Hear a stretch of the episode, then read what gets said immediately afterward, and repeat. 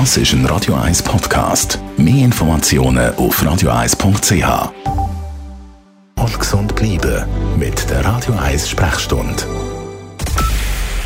Es ist 9 Uhr. Radio 1, der Tag in 3 Minuten. Mit Nadine Landert. Die SBB und der kanadische Zughersteller Bombardier wollen den neuen Doppelstockzug so rasch wie möglich fahrplanmäßig einsetzen. Mit fünf Jahren Verspätung fahren derzeit lediglich zwölf von 62 Zügen. Dies wegen Türstörungen und Problemen im Führerstand, aber oft nicht planmäßig. Bis im März seien nun Wartungsarbeiten vorgesehen, erklärten die Verantwortlichen heute vor den Medien. Ende Januar sei bereits eine neue Software für die Türsteuerung eingesetzt worden.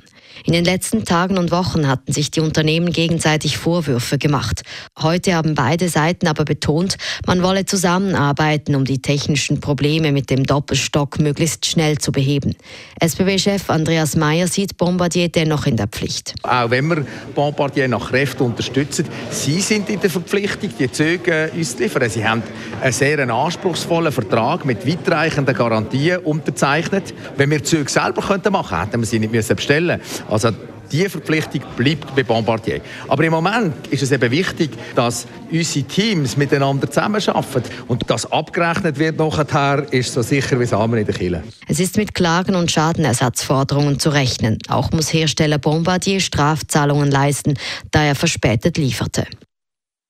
Die Schweiz und Großbritannien haben ihre Beziehungen für die Zeit nach dem Brexit geregelt. Die beiden Länder haben in Bern ihr neues Handelsabkommen unterzeichnet.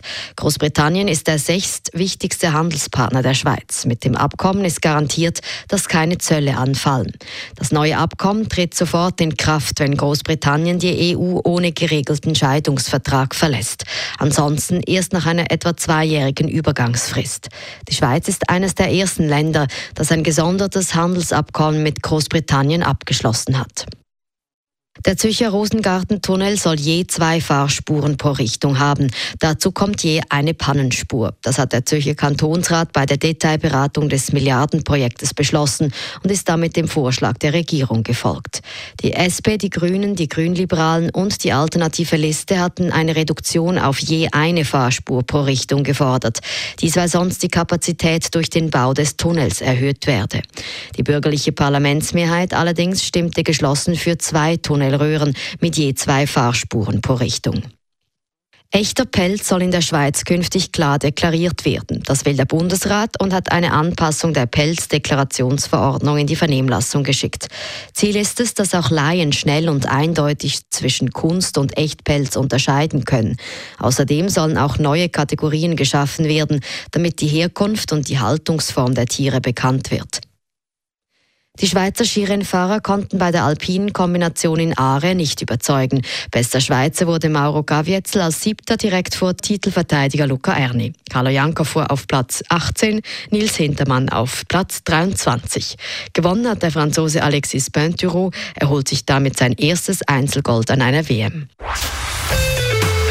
Radio 1 Wetter. In der Nacht fallen teils noch Flocken oder es gibt Schneeregen. Morgen Dienstag hat es viel Wolken. Zwischendurch kann sich auch die Sonne zeigen bei Temperaturen am Morgen um den Frühpunkt. Es kann darum glatt werden auf der Straße. Am Nachmittag gibt es etwa 5 Grad. Das war der Tag in 3 Minuten.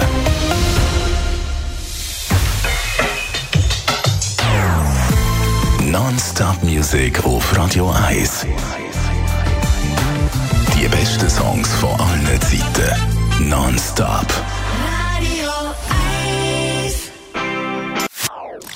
Das ist ein Radio 1 Podcast. Mehr Informationen auf radio1.ch.